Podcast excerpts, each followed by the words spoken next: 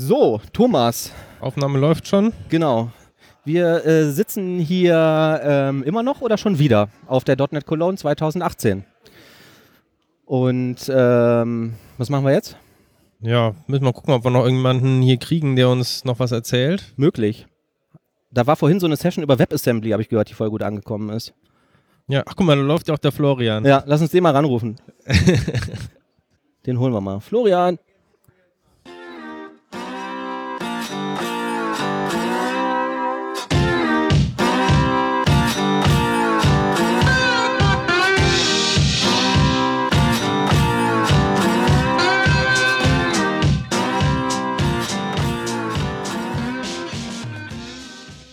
Cool. So, wir sitzen hier auf der Couch mit Florian Bader. Genau. Richtig? Hallo. Ja. Ähm, du hast gerade eine Session gehalten über WebAssembly WebAssembly. und die Revolution des Webs. Oh, äh, schon wieder. Ja, ich dachte, nach, der, nach dem 1. Mai kommt Revolution ganz gut. Ja, Deswegen, Ach, stimmt, ja, ja, das passt dann auch thematisch. Ne? richtig. Ähm, wer bist denn du eigentlich? Ähm, ich arbeite als Senior Consultant bei der IT GmbH Ja. in Stuttgart. Ja. Ähm, berate da Unternehmen alles rund um Application Lifecycle Management. Ähm, DevOps natürlich, ähm, am Beispiel von Team Foundation Server, Microsoft Produkt. Ähm, bin aber da auch in hauptsächlich in Entwicklungsprojekten unterwegs. Das heißt, wir unterstützen auch Unternehmen bei der Entwicklung von neuen Projekten mit Microsoft.NET. Deswegen ist bei mir auch ein schönes Thema. Ich bin gerade aktuell ziemlich in der Webentwicklung unterwegs und da ist so ein, so ein schönes Thema wie WebAssembly. Da stolpert man natürlich drüber. Ja. Besonders wenn man viel mit C-Sharp-Entwicklern zu tun hat, die dann gezwungen werden, JavaScript zu machen. Äh, okay, ja, das äh, kommt mir bekannt vor. Das interessiert mir auch gelegentlich. Bist extra von Stuttgart quasi nach Köln gekommen, um hier in unserem Podcast äh, Natürlich nur. aufzutreten und nebenbei noch an der .NET Cologne einen Vortrag zu halten. Ja, eigentlich nur wegen eurem Podcast. Wollen wir vielen. Dank, vielen Dank. Ähm, aber nochmal kurz äh, Schritt zurück. Also, äh, wie war das? AIT Consulting? Genau, richtig. Und ähm, was ist jetzt so dein Tagesgeschäft? Also da kommt jetzt jemand und sagt, äh, wir haben gelesen, äh, man muss jetzt DevOps machen und wir haben uns einen TFS gekauft oder haben den online gehostet oder so und jetzt zeig du uns mal, wie wird's gemacht. Ist das grob, so? Grob ja. Also es Okay. gibt zwei Bereiche, wie gesagt. Einmal dieses, diesen Bereich Consulting. Das heißt, ähm, Unternehmen kommen, möchten was zu DevOps wissen oder möchten den Entwicklungsprozess sozusagen ähm, verbessern. Ähm, da machen wir standardmäßig so ein ähm, Assessment, DevOps Assessment oder ILM Assessment ähm, und gucken dann in ihren aktuellen Prozess mit rein, was man da sozusagen besser machen kann. Team Foundation Server ist dann natürlich nur ein Tool, was man verwenden kann, um sozusagen diesen Prozess dann von Toolseiten zu unterstützen. Aber ist viel Prozessberatung in dem Sinne auch. Der andere Bereich ist Entwicklungsunterstützung. Das heißt, ähm, wir haben eigene Entwickler, die wir sozusagen mit zu den Kunden bringen, um ihre Entwicklungsprojekte sozusagen ähm, zu entwickeln. Ähm, das heißt, wenn der Kunde keine eigenen Entwickler hat oder zu wenig Ressourcen sozusagen, dann kommen wir mit dazu und unterstützen sozusagen. Mhm. Cool. Diese, ihr macht dann auch äh, Schulungen etc. und tretet auf Konferenzen wie jetzt der .NET Cologne quasi Genau. auf. Richtig. Also das, was wir sozusagen ähm, uns selber aneignen an Wissen ähm, und auch sozusagen in Kundenprojekte an, an Wissen mitbringen, das teilen wir dann entsprechend über Konferenzen und auch Artikel, Blogartikel oder in Zeitschriften mit der Community.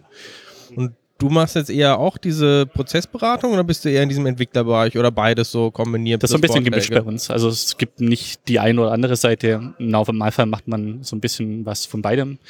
Ähm, ist unterschiedlich stark ausgeprägt. Ich bin mehr in der Entwicklung sozusagen drin.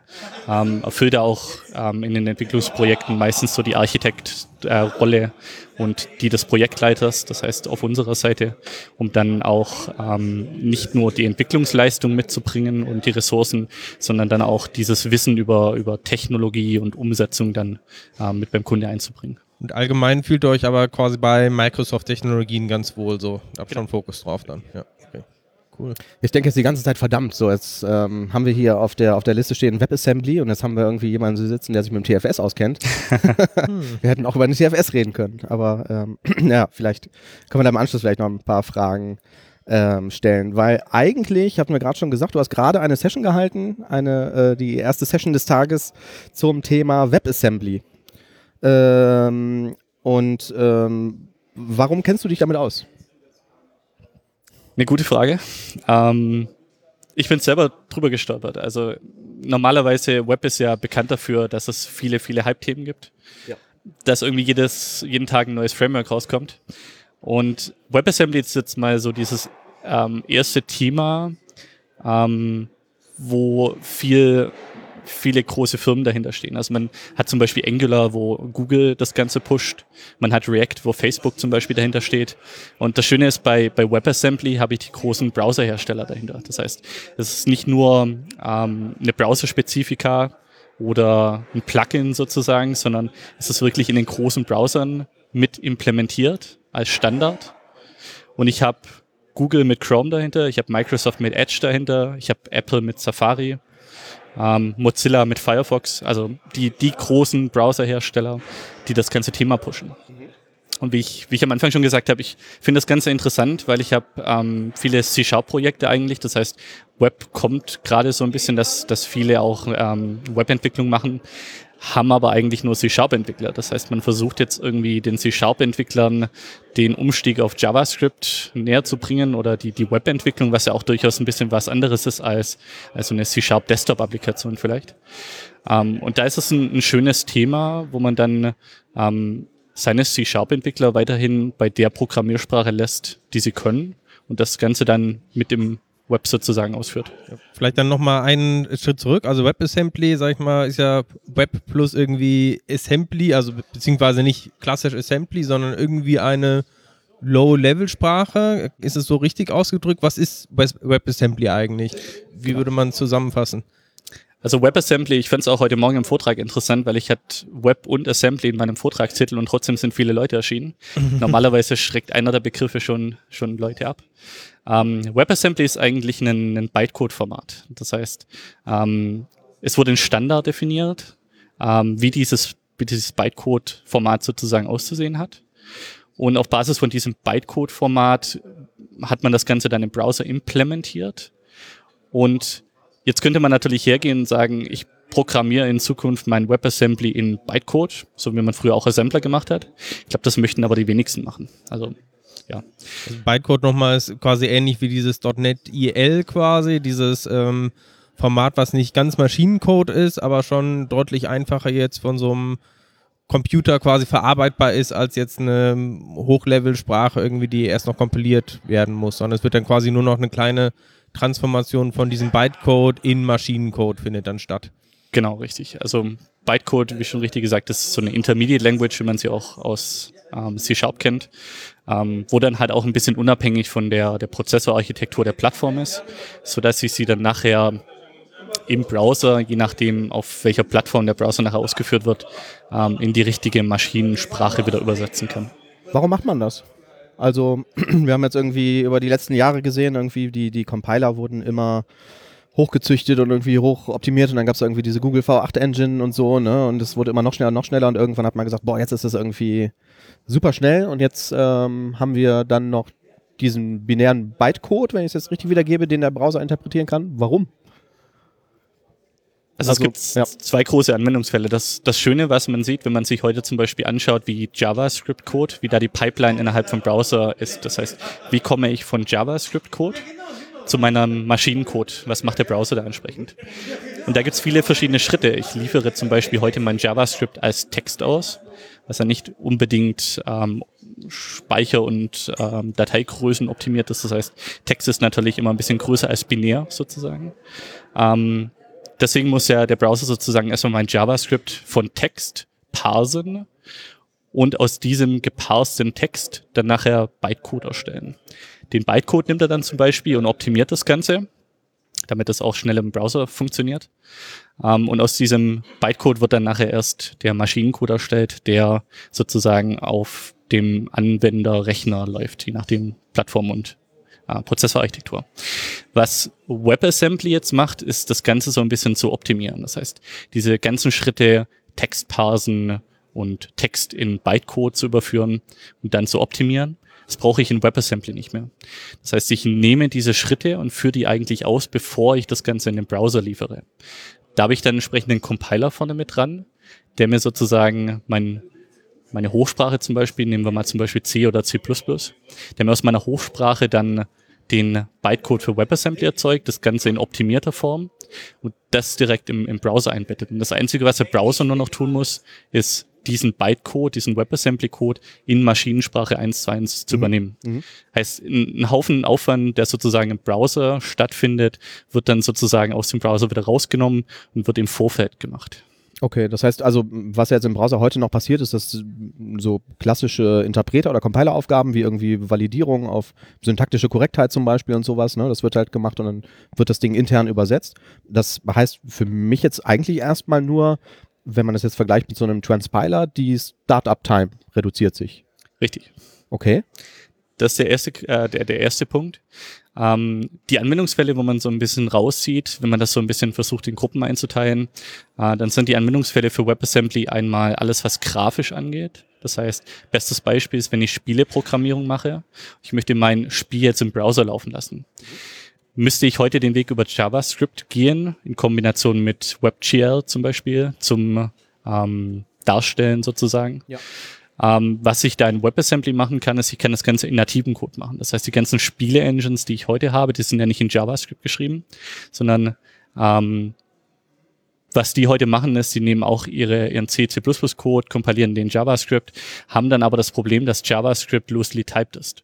Das heißt, ähm, was in Spiele-Engines zum Beispiel der Fall ist, ich muss viele numerischen äh, Berechnungen durchführen. Matrizenrechnungen, Vektorenrechnungen. Ähm, und JavaScript unterstützt Stand heute Floating Point Numbers nur. Das heißt, alle Zahlen, die ich sozusagen verwende, sind Floating Point Numbers. Und Berechnungen mit Floating Point Numbers sind generell langsamer. Das kommt davon, dass JavaScript natürlich dieses loosely typed hat. Das heißt, ich weiß eigentlich nicht, habe ich einen Text, habe ich eine Zahl, habe ich ein Objekt. Ähm, und was WebAssembly in der Hinsicht eigentlich optimiert ist, dadurch, dass ich schon auf so einem Low-Level bin, auf so einem Bytecode-Level, ähm, weiß ich eigentlich ganz genau, was meine Datentypen sind. Das heißt, wenn ich eine, eine Berechnung durchführe, eine, eine Vektorenberechnung ähm, zum Beispiel, dann weiß ich, ist es ein Integer mit 32-Bit, mit 64-Bit, ist es eine Floating Number und basierend auf dem kann ich dann ganz andere Optimierungen fahren, die das Ganze dann nachher auch schneller machen als in JavaScript. Mhm. Das heißt, ich kann eine ähm, statisch getypte Sprache wie eben C-Sharp oder sowas mit so WebAssembly kompilieren und bin dann nicht so langsam, wie wenn ich jetzt einfach über einen Transpiler das zu JavaScript zum Beispiel transpilen würde, wenn genau. ich halt diese Optimierung nutze. Richtig. Ich bin mir nicht sicher, ob ich das jetzt völlig richtig verstanden habe. Also ähm, ich, ich komme auch so aus der C-Sharp-Ecke, beziehungsweise schon immer irgendwie aus typisierten Programmiersprachen. Und dann ist es ja klassischerweise so, dann kommt man zum ersten Mal mit JavaScript irgendwie in Kontakt und denkt sich, ach du Scheiße, ne?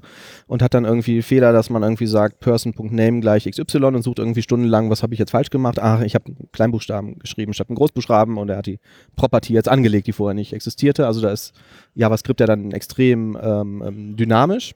Ähm, gibt es in dem kompilierten WebAssembly-Code, also in diesem Bytecode, wie nennt er sich? Ist das Bytecode? Das ist Bytecode, ja. Bytecode. Kennt der Typen? Ähm, Oder? Er, kennt Typen, ja. aber auf einem viel niedrigeren Level. Das heißt, er kennt Integer, er kennt Floating Point, er weiß, was 32 und 64-Bit Integer ist. Er kennt aber zum Beispiel solche Sachen wie String nicht. Er kennt keine Objekte in dem Sinne. Das heißt, das sind wirklich Low-Level-Typen, die in dem Bytecode ähm, verfügbar sind. Und auf Basis von dem wird das Ganze dann ähm, optimiert. Das heißt, wenn ich dann auch nachher mit JavaScript so ein bisschen vergleiche, was relativ dynamisch ist, was ich da entsprechend habe, habe ich jetzt ein Property oder habe ich kein Property, das ist ja nicht festgelegt. Ähm, was das Ganze auch in JavaScript immer ein bisschen schwierig macht. Also diese Dynamik hat so ein bisschen Vor- und Nachteile. Ja. Ähm, deswegen gibt es ja auch so, so Sprachen mittlerweile wie TypeScript, wo dieses dann entsprechend absichert, dass ich dann trotzdem noch auf JavaScript agiere, aber trotzdem diese Typsicherheit noch mit dabei habe.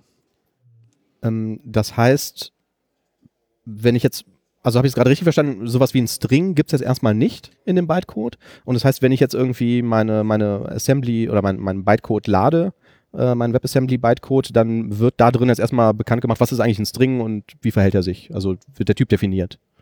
Richtig? Ähm, die, Typen sind schon, nutzen möchte. die Typen sind schon definiert. Das, was ich definiere innerhalb von Bytecode, sind eigentlich nur die Funktionen, die ich habe. Ja. Ähm, welche Typen sozusagen als Parameter verwendet werden, was sind meine Rückgabewerte. Also mhm. kann man sich so ein bisschen vorstellen wie TypeScript. Da ja, habe ich auch gibt es ein sowas wie einfach Object als Datentyp oder sowas, dass ich sagen kann, ich kann jetzt auf einem Objekt irgendwie eine Methode ausführen im Bytecode oder da ist es viel, viel niedriger. Also wir haben in, in WebAssembly kein, kein objektorientiertes Programmieren oder sowas. Das heißt, es ist eher prozedural gehalten, wenn man so nennen möchte, auf Bytecode-Ebene. Das heißt, ich habe verschiedene Funktionen sozusagen, die definiert werden. Und die Definitionen ähm, speichern sozusagen aber, welche Typen sozusagen als Parametern bekommen. Mhm. Ist bisschen vergleichbar, wenn man mal so ein C-Sharp-Programm nimmt, das ähm, durch einen Disassembler jagt und hinten sich die, diese Intermediate Language anschaut. Also es ist ziemlich vergleichbar mit dem, was ich da entsprechend rausbekomme. Bis auf das, dass ich halt keine Klassen in dem Sinne habe, sondern ich bekomme Funktionen raus. Und ähm, WebAssembly hat dieses Konstrukt eines Moduls, das heißt Funktionen werden in einem Modul zusammengefasst, ähm, was so ein bisschen gleichzusetzen ist wie eine, äh, wie eine Assembly, wenn man das so möchte. Mhm. Ähm, jetzt stelle ich mir vor, okay, das ist ja eigentlich ganz cool. Ne? Ich könnte ja jetzt rein theoretisch nach wie vor meinen TypeScript-Code schreiben und bräuchte ja jetzt nur irgendwie einen Compiler, der mir hinterher den Bytecode für WebAssembly rausspuckt. Und habe dann damit halt initial einmal das, was du gerade beschrieben hast, gespart. Ne? Also die Validierung, Kompilierung, Übersetzung, Optimierung etc. Ähm, heißt jetzt für mich irgendwie, wenn ich das jetzt ein bisschen abwertend äh, ähm, bezeichnen möchte, äh, du hast halt ein bisschen Performance gespart beim Startup. Wenn ich jetzt irgendwie meine Single-Page-Application lade oder so, dann geht das halt schneller als vorher. Warum ist das jetzt die Revolution des Webs? Ähm, die Revolution dahingehend ist es, also ich spare mir ja nicht nur die Startup-Time, sondern ich habe auch generell im Vergleich zu JavaScript natürlich während der Runtime nochmal Performance-Unterschiede. Das sind die Optimierungen, die ich sozusagen fahren kann, dadurch, dass ich Bytecode ähm, habe und nicht sozusagen mit JavaScript das Ganze erst kompilieren müsste. Mhm. Ähm, den anderen Vorteil, den ich da habe, oder den großen Vorteil, den ich sehe, ähm, ist dieses Thema Cross-Compilation. Das heißt, ich muss nicht mehr JavaScript machen. Also JavaScript ist nicht mehr die einzige Programmiersprache für Webanwendungen, sondern ich kann jetzt auch hergehen und meine Webanwendung in C schreiben, wenn ich das möchte. Oder was naheliegender ist, ich schreibe meine Webanwendung in Zukunft in C-Sharp und habe nicht mehr diesen, diesen harten Bruch zwischen äh, Frontend und Backend. Backend ist C-Sharp, Frontend ist JavaScript und muss sozusagen meine, meine C-Sharp-Entwickler irgendwie in, in JavaScript einladen. Das heißt, wahrscheinlich ist ja auch ähm, TypeScript nochmal als Beispiel, funktioniert ja relativ gut auch schon, sag ich, mit reinem JavaScript, einfach weil es ja ein Superset ist quasi von JavaScript und noch nah genug irgendwie an JavaScript ist, dass die Transformation noch relativ einfach ist, aber ich kann halt tatsächlich dann auch bei äh, WebAssembly Sprachen halt verwenden, die vielleicht klassisch nicht ganz so nah an JavaScript halt dran sind, wie du halt schon erwähnt hast, ob das jetzt C oder C Sharp, was auch immer ist. Ja. Ähm, jetzt hatte ich irgendwie, weiß ich, vor ein, zwei Jahren auch schon mal Stichwort ähm, ASM.js gehört, das ist aber nochmal was anderes. Das ist nochmal was anderes. Das ist so ein bisschen der Vorgänger. Ähm, das erste, was das Ganze so ins Rollen gebracht hat, war der Portable Native Client von Google. Das war eine, äh, spezifisch für den Chrome konnte man da C und C++ Programme ähm, im Browser laufen lassen. Das hat dann entsprechend Mozilla mit, mit ASM.js mit aufgenommen, wo ich dann sozusagen einen, einen Subset an, an JavaScript-Instruktionen hatte, die ich verwenden kann, wo ich dann auch C und C++-Programme eben in JavaScript kompiliere mit diesem Subset an Instructions, die mir zur Verfügung stehen, wo dann auch schon sozusagen nativer Code im Browser ausführbar war. Mhm. Das heißt, das war quasi dieses ASM, wenn ich dahin kompiliert habe nach ASM.js, war das noch ganz normaler JavaScript-Code, der also auch von allen Browsern quasi direkt unterstützt wurde. Er war nur halt von der Funktionalität dann so eingeschränkt, dass er sehr oder noch besser zu optimieren war vom JavaScript-Compiler, genau, ne? deshalb Subset. Ähm, das, schön, ja, ja. Das, das Schöne dran ist, ähm, die, beiden, also Mozilla und Google, haben das Ganze ins, ins Rollen gebracht und sind auch mittlerweile, äh, das, was in WebAssembly dann nachher, oder was bei WebAssembly rauskam, ist so ein bisschen das Gute von beidem. Das heißt, das, was Google in Portable Native Client gelernt hat, das, was Mozilla in ASM.js gelernt hat, das danach alles in, in WebAssembly mit eingeflossen. Ja. Das heißt ja bei ASM.js genau diesen Vorteil, es wird direkt von jedem Browser ausgeführt. WebAssembly haben wir gerade gehört, eigentlich alle großen sind dabei, aber kann mir vorstellen, jetzt ein Internet Explorer 11 oder sowas kann das wahrscheinlich noch nicht. Wie kann, funktioniert das dann? kann er nicht, also WebAssembly kann er nicht, aber es gibt eine Fallback-Variante. Also deswegen ist ASM.js eigentlich ein schönes Thema, weil die Fallback-Variante für ältere Browser oder den Internet Explorer wäre genau dieses ASM.js. Das heißt, ich kompiliere sozusagen meine C- oder C-Sharp-Programme in WebAssembly und parallel dazu nochmal in JavaScript über ASM.js und kann dann je nachdem, welchen Browser ich habe, die JavaScript-Variante verwenden oder ich verwende meine WebAssembly-Variante. Also ist so ein, der, der Polyfill, wenn man so möchte, für, für WebAssembly ist ASM.js. Mhm. Ansonsten nativ, äh, welche Browser können es tatsächlich? Oder ist das noch jetzt irgendwie eine Beta-Geschichte oder so? Oder ist das jetzt wirklich, kann ich jetzt äh, ab sofort irgendwie einsetzen? Also es ist noch so ein bisschen Beta. Es gibt ein, ein Minimum Viable Product, das definiert wurde ähm, von der Design-Spezifikation, wo sie sich nur darauf festgelegt haben, zum einen, was ist überhaupt WebAssembly, wie soll das aussehen, dass es halt eine textuelle und eine binäre Präsentation gibt welche Instruktionen habe ich, äh, wie sieht zum Beispiel mein, mein Speichermanagement aus. Und das Designdokument, dieses Minimum Viable Product, ist soweit abgeschlossen und die Browserhersteller haben das auch schon implementiert in den neuesten Versionen, wodurch ich das heute schon einsetzen kann. Das heißt, wenn ich Firefox, Chrome, Edge oder Safari verwende, habe ich heute schon die Möglichkeit, WebAssembly laufen zu lassen und könnte heute auch schon, das, da habe ich die Toolchain dafür, meine C oder C++ Programme in WebAssembly kompilieren. Genau, das wäre jetzt meine nächste Frage gewesen. Welche Sprachen gibt es denn jetzt quasi schon, die ich dahin kompilieren kann? Ja, genau, daran vielleicht direkt irgendwie anknüpfend. Also ich stelle mir jetzt vor, okay, eigentlich ganz coole Sache. Dann ähm, muss ich jetzt, also ich weiß nicht, ob es schon geht, was du jetzt wahrscheinlich uns gleich verraten, könnte ich jetzt rein theoretisch sagen, ich mache ein neues Visual Studio WebAssembly Projekt und sage, ich schreibe jetzt in C-Sharp hier mein Zeugs. Und jetzt ist ja mein JavaScript, was ich im Browser laufen lasse und nicht irgendwie vielleicht auf Node.js oder so, hat ja immer irgendwo Schnittstellen zum Browser. Also ich habe gestern im Workshop gelernt, es gibt eine Gamepad API oder so zum Beispiel. Ne? Ähm, oder ich habe jetzt irgendwie hier die Service Worker oder Push-Notifications, die können da mittlerweile alles Mögliche, die Dinger, oder will halt im einfachsten Fall, was weiß ich, einen HTTP-Request machen oder den DOM manipulieren oder so. Dafür bräuchte ich ja jetzt noch irgendeine Schnittstelle oder irgendeine Art Library, die ich mir dazu lade. Wie weit ist das denn? Also kann ich das schon machen mit, ähm, wie gesagt, C-Sharp und File New WebAssembly Project? Also so weit sind wir noch nicht. Hm. Ähm, dieses Minimum Viable Product von WebAssembly konzentriert sich erstmal auf solche Low-Level-Sprachen wie C und C++. Ja. Rust ist noch so ein Thema, was da mit reinkam, weil es auch relativ low-level noch ist. Ähm, wieso sie C-Sharp nicht reingenommen hat, haben, hat einen einfachen Grund. Es gibt ähm, Post-MVP-Topics, also solche Future-Topics, die noch kommen. Eins davon wäre Garbage Collection. Das heißt, ähm, C und C++ haben ja standardmäßig keinen Garbage Collector. Wenn wir aber so eine Sprache wie C Sharp oder Java nehmen, dann habe ich da immer einen Garbage Collector, der sozusagen die, das Speichermanagement für mich übernimmt. Das ist aktuell noch nicht in, in WebAssembly mit eingebaut. Deswegen ist auch ähm, das Ganze nur für C und C++ und Rust zum Beispiel gedacht.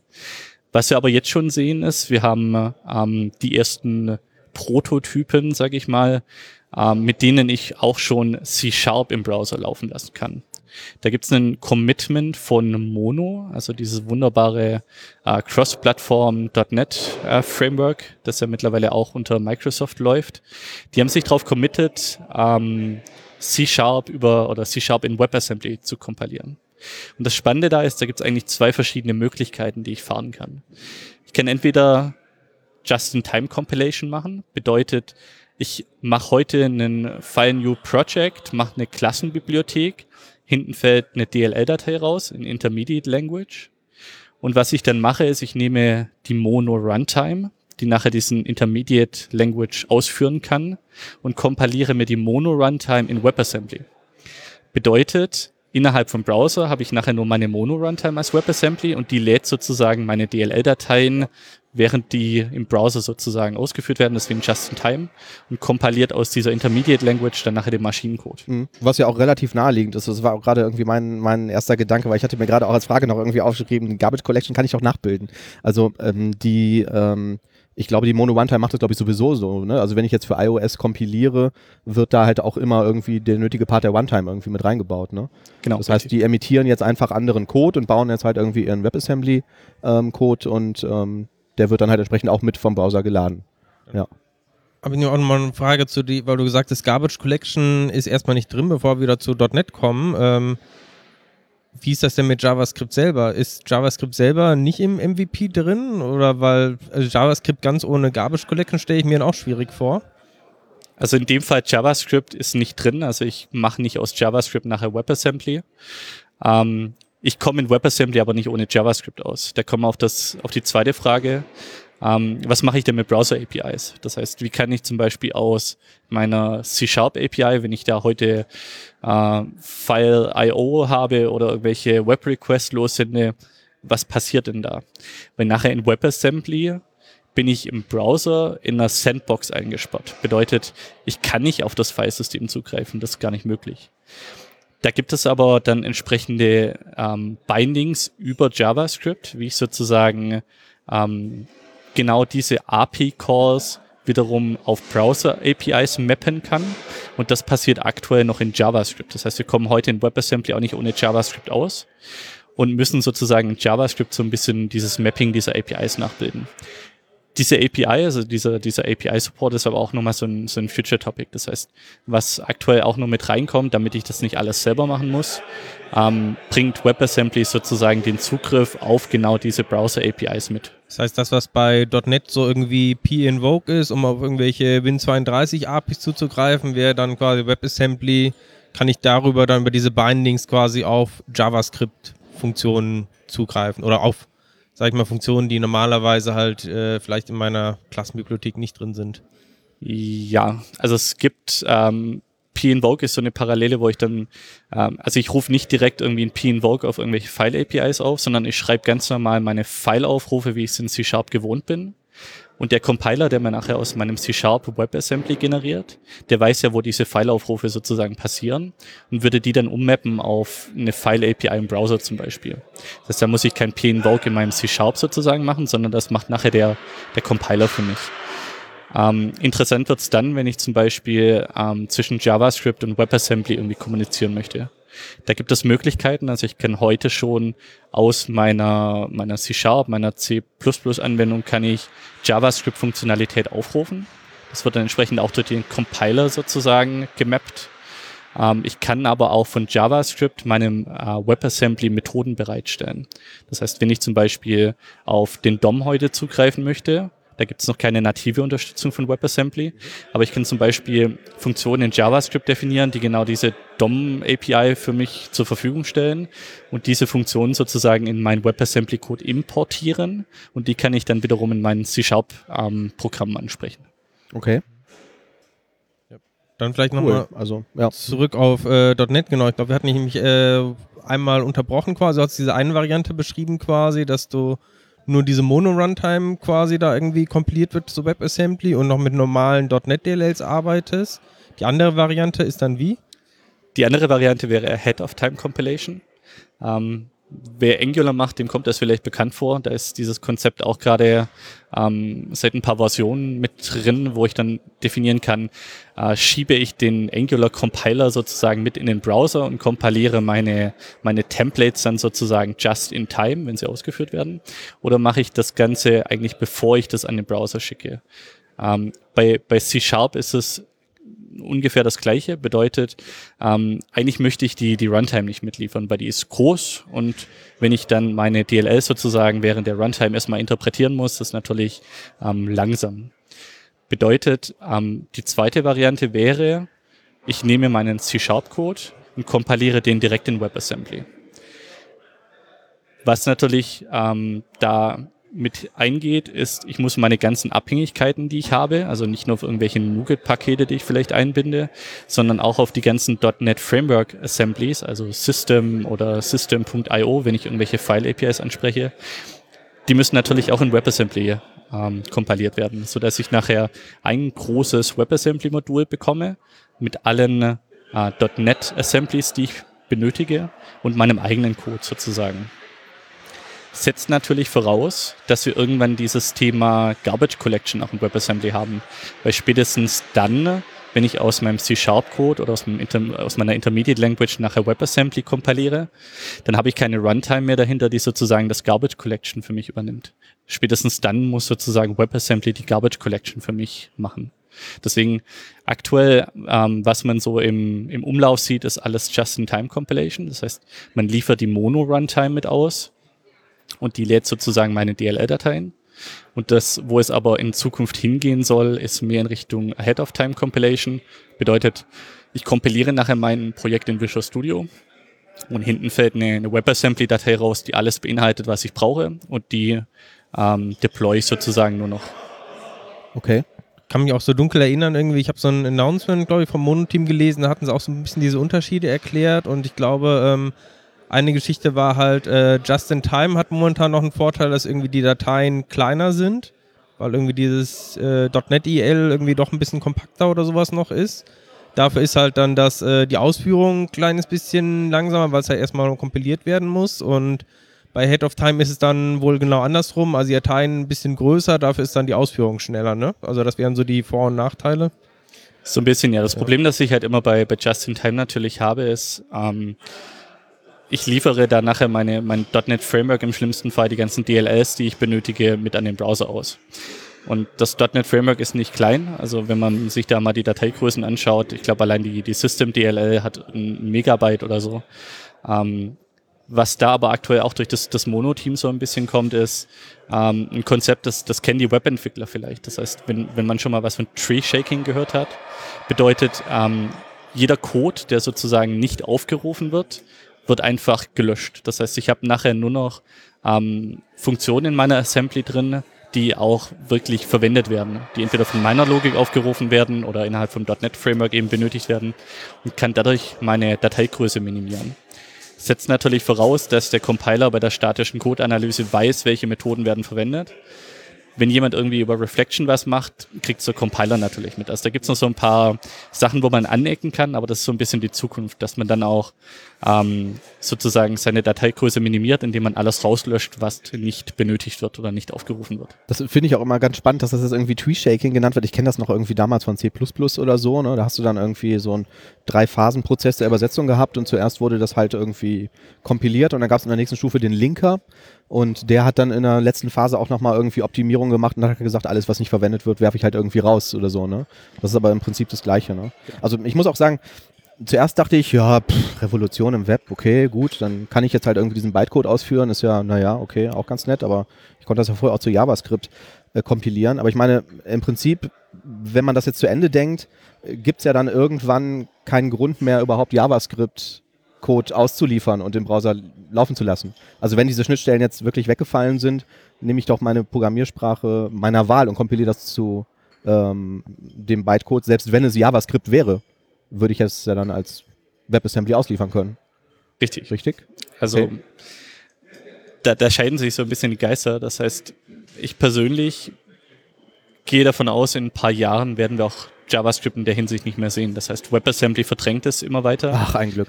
Sobald ich kein JavaScript mehr brauche, um mein WebAssembly sozusagen auszuführen oder die, die Kommunikation mit dem Browser sozusagen zu machen, dann habe ich eigentlich zwei Fronten, wo ich sage, die Leute, die das Ganze in JavaScript machen wollen, feel free to do.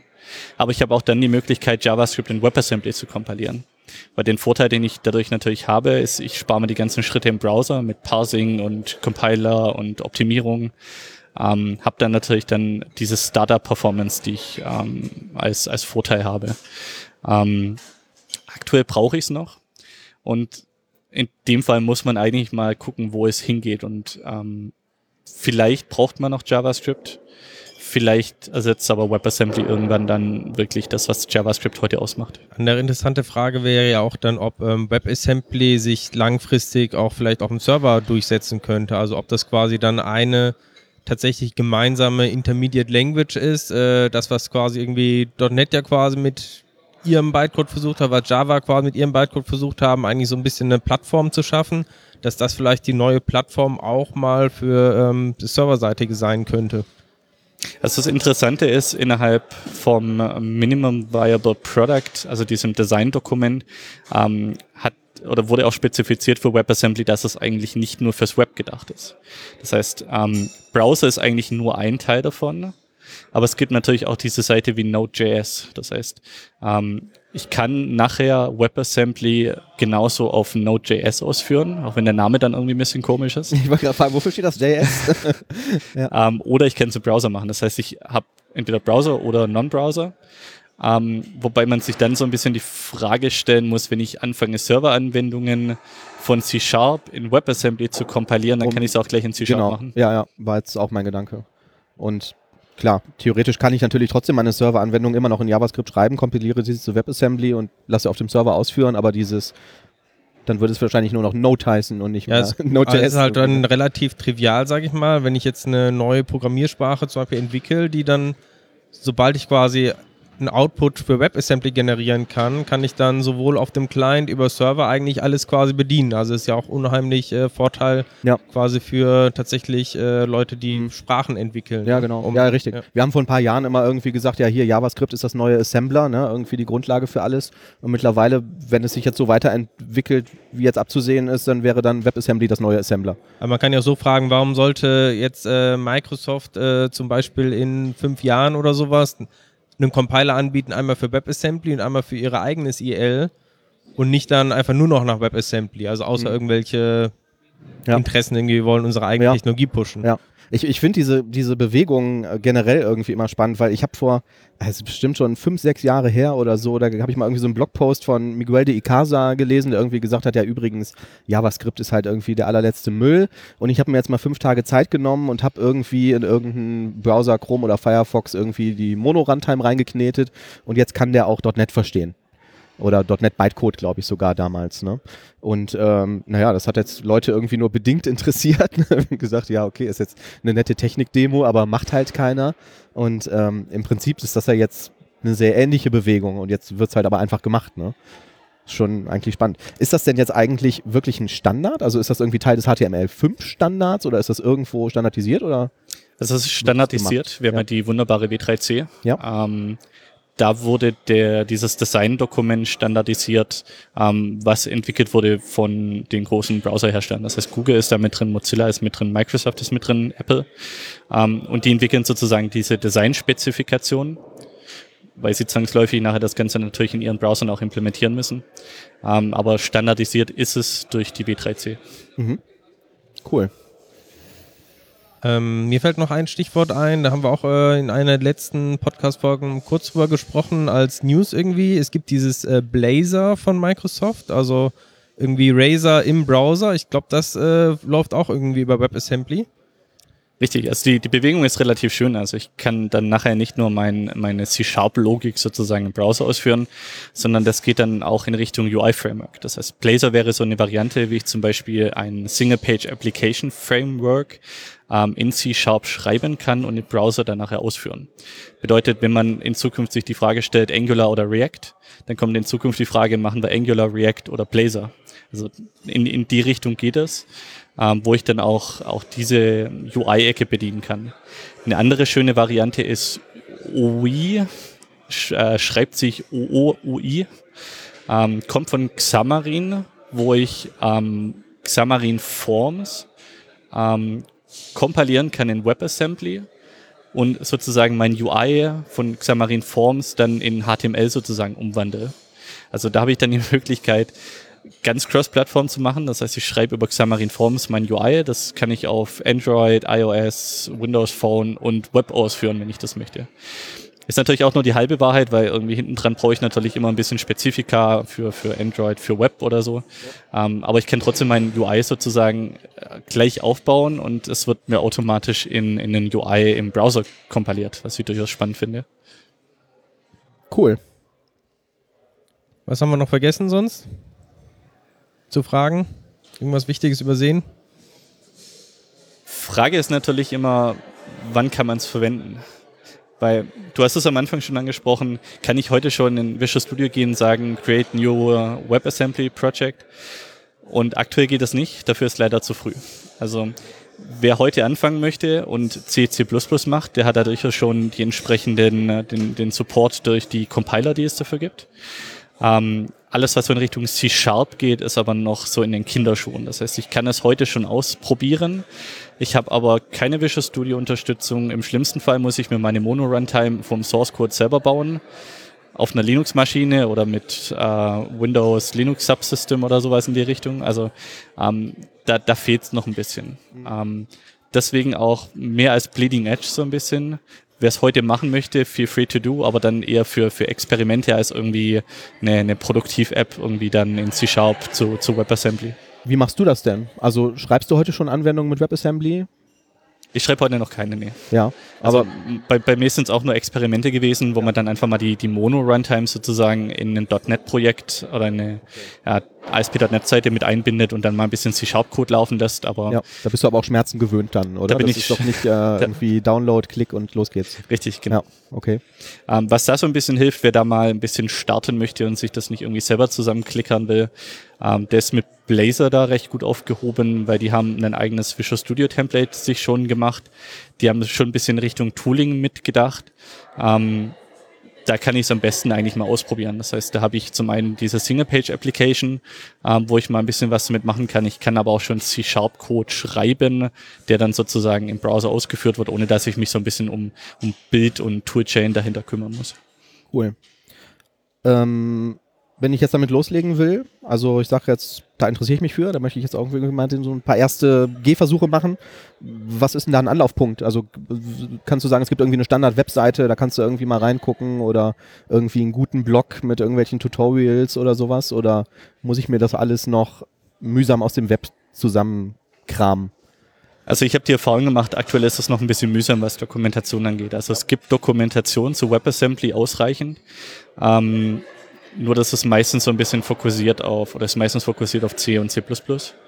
Ähm, da gibt es die offizielle WebAssembly-Seite ähm, oder das GitHub-Repository, wo ich da entsprechend nachschauen kann. Ähm, wenn ich in Richtung C-Sharp mehr wissen möchte, ähm, da ist die Dokumentation, geht die Dokumentation schon eher gegen Null. Das heißt, da ist eigentlich die beste Anlaufseite Blazor die sozusagen die Mono-Runtime unter der Haube verwenden und mit der ich das Ganze dann auch mal ein bisschen ausprobieren kann. Also da, wie gesagt, wer C-Sharp okay. machen möchte, Blazor ja. und ansonsten die WebAssembly-Seite ist ganz gut. Ja, ja. Okay, wir haben jetzt noch fünf Minuten und ich muss, äh, tut mir echt leid, aber nochmal zurück auf dieses Thema TFS kommen. Gerne. Wir haben jetzt ähm, irgendwie, oder in mehreren Projekten benutze ich das Cake als Bildskript oder als Bildtool, was eigentlich ganz cool ist, weil du das dann auch lokal benutzen kannst und so und dann packen wir es irgendwann auf den TFS und sagen, das ist jetzt unser Continuous Integration Branch und der baut, kompiliert dann irgendwie die ganze Zeit durch und so. Ähm, hast du Erfahrungen damit, Integrationstests auszuführen auf dem TFS oder mit Hilfe des TFS? Macht ihr sowas? Machen wir ja. Also und wie? kommt es natürlich auf die Anwendung drauf an. Das heißt, ja. machen wir eine Web-Applikation, machen wir eine mhm. Desktop-Applikation. Sagen wir mal Web-Applikation, da geht ja eigentlich also der Trend hin. Genau. Ja. Ähm, Kommt es ein bisschen drauf an, wie sind die geschrieben. Das heißt, ich kann Integrationstests ja heute unterschiedlich aufbauen. Habe ich eine, eine Datenbank-Integrationstest, möchte ich meine API sozusagen testen, mhm. ähm, mache ich einen End-to-End-Test, wo ich zum Beispiel UI-Tests ausführe über Selenium zum Beispiel. Ja. Ähm, Gibt es auch wieder Unterschiede. Okay, ich wähle die drei. Ich, ich wähle die drei. Also End-to-End-Test über Selenium zum Beispiel. Mhm. Ähm, ich weiß nicht, ob es heute eine Task dafür gibt. Also ähm, innerhalb von, vom TFS habe ich ja die Möglichkeit, einmal einen Bildprozess mir zu definieren und einmal einen Release-Prozess. Fangen wir mal am Anfang an. Ähm, Bildprozess ist normalerweise dafür gedacht, ich kompiliere sozusagen meinen Source Code und hinten fallen irgendwie meine Binaries raus. Ja. Innerhalb von meinem, meinem Bild gibt es ja zwei verschiedene Varianten. Entweder mache ich Continuous Integration, das heißt, sobald mein Entwickler Source Code eincheckt, läuft automatisch der Bild los, guckt, dass der, der Source Code bildbar ist und dass meine genau. Tests sozusagen laufen. Vielleicht ein paar Quality Checks oder so. Genau. Ja da ist immer das Thema, da würde ich auch nur Unit-Tests ausführen, weil ich möchte ja schnelles Feedback. Wenn ich da Integrationstests ausführe, dauert das erstmal. Wenn ich unbedingt den Bild-Integrationstest ausführen möchte, dann mache ich da ein Nightly-Bild normalerweise. Da kann ich das dann irgendwann in der Nacht mal laufen lassen, sechs Stunden lang oder keine Ahnung. Ähm, und da, wo ich normalerweise meine Integrationstests dann auch ansetze, ist beim Release. Bedeutet, sobald ich mein Deployment auf meine, meine Maschinen nachher mache, auf meine Server, wo sozusagen die Artefakte, die Binaries von meinem Bildprozess genommen werden und irgendwo hingeschoben, da werden dann auch die, die Integrationstests gegen die entsprechenden Server gemacht. Das heißt, ich möchte ja nicht gucken, ob die Integrationstests irgendwie lokal laufen, sondern ich möchte gucken, ob meine API auch nachher irgendwie auf, auf meinem Testsystem oder auf, ja, genau, ja. auf dem Produktivsystem ja. funktioniert. Ja. Ähm, das heißt, da setzen wir auf jeden Fall schon mal an im Release-Prozess. Und dann gibt es verschiedene Wege bei, bei Selenium. Äh, weiß ich nicht, ob es eine Build-Task gibt, aber normalerweise, je nachdem, wie ich meine Selenium-Tests geschrieben habe, kann ich in JavaScript machen, kann ich in C-Sharp machen. Mittlerweile präferiere ich so ein bisschen die C-Sharp-Variante, weil ähm, da das Deployment auch von, von den Selenium ähm, Tests irgendwie einfacher geht, habe ich so die, die Erfahrung gemacht. Ähm, da kann ich dann zum Beispiel das Ganze einfach als C-Sharp Unit Test Projekt anlegen, wo meine ähm, Selenium Tests ausführt. Und dafür gibt es dann eine, entsprechende Task, die ich in meinem Release-Prozess ausführen kann, die eben diese Integrationstests aus meinem C-Sharp Test Projekt ausführt. Das wäre die Variante für, für Selenium. Die anderen sind ähnlich. Also Datenbanktest würde ich auch entsprechend wie ein, wie ein Unit-Test in C-Sharp schreiben, der mir dann halt gegen die Datenbank geht, wo ich über Testparameter dann auch sagen kann, welches System soll er dann entsprechend nehmen. Also ein bisschen Connection String von außen parametrisieren. Okay. Und das kann ich dann entsprechend auch wie ein ganz normales ähm, Testprojekt in meinem Release ausführen. Aber der von dir empfohlene Weg, um das jetzt nochmal irgendwie grob zusammenzufassen, wäre, ähm, erstens nicht das kontinuierlich ausführen lassen, sondern irgendwie einen extra Task machen, wie Nightly Build zum Beispiel, und dann wirklich die Software deployen auf entweder das Zielsystem oder irgendwelche VMs oder so, die dann identisch sind und dagegen die Tests laufen lassen. Genau. Richtig. Und nicht irgendwie versuchen, lokal auf der Bildmaschine irgendwie die Anwendung hochzufahren oder so und die dagegen zu schießen. Ist halt immer schwierig, weil ja. wenn ich teste, ob es bei mir lokal geht, dann weiß ich noch lange nicht, ob es nachher auf mein Produktivsystem ja. geht. Deswegen teste ich immer lieber gegen das System, wo ich auch nachher deploye. Mhm. Hat natürlich nur die Schwierigkeit, ich kann nicht alle Tests auf mein Produktivsystem nachher feuern. Das heißt, wenn ich anfange, einen Integrationstest ähm, auf ein Produktivsystem auszuführen, der mir irgendwelche Daten schreibt, kommt nicht so gut. Ähm, mhm. Lesen kann ich immer. Du könntest die Datenbank resetten und sagen, ich gehe immer von einem leeren Stand aus oder so und mein Test fängt an, Benutzer anzulegen oder so. Ja, wobei Produktivsystem ist natürlich immer so ein Sonderfall. Normalerweise arbeiten ja gerade Leute. Das heißt, ja, ja, wenn, wenn ich nicht mein ich Produktivsystem. Mhm. Okay, ja. Äh, Testsystem natürlich dafür immer geeignet oder im besten Fall ich nehme ein Staging-System, mhm. wo ich das Ganze durchteste. Da kann ich auch meine Schreiboperationen vielleicht durchführen und mache nachher einen, einen Swap zum Beispiel. Das heißt, ich swappe mein, mein Staging-System gegen mein Produktivsystem. Dann weiß ich, dass die, die Integrationstests auch auf meinem Produktiv laufen und habe aber die Probleme nicht, dass ich irgendwie aufpassen muss, was ich gerade ausführe, weil ist ja Produktivsystem. Ja. Cool. Das waren jetzt sehr spezielle, spezifische Fragen, Manuel. ja, tut mir leid. den Florian jetzt dazu benutzt, um kostenloses Consulting richtig. für dein Projekt zu kriegen? Richtig, oder? richtig. Ich ja, denke, das ist da wahrscheinlich auch für Zuhörer interessant. Weil, also ich finde, so ein Bild hast du halt relativ schnell aufgesetzt. Ne? Jetzt egal, ob du das äh, mit Cake ist es vielleicht noch eine Nummer komplizierter, aber das klickst du dir ja im TFS in fünf Minuten zusammen. Ne?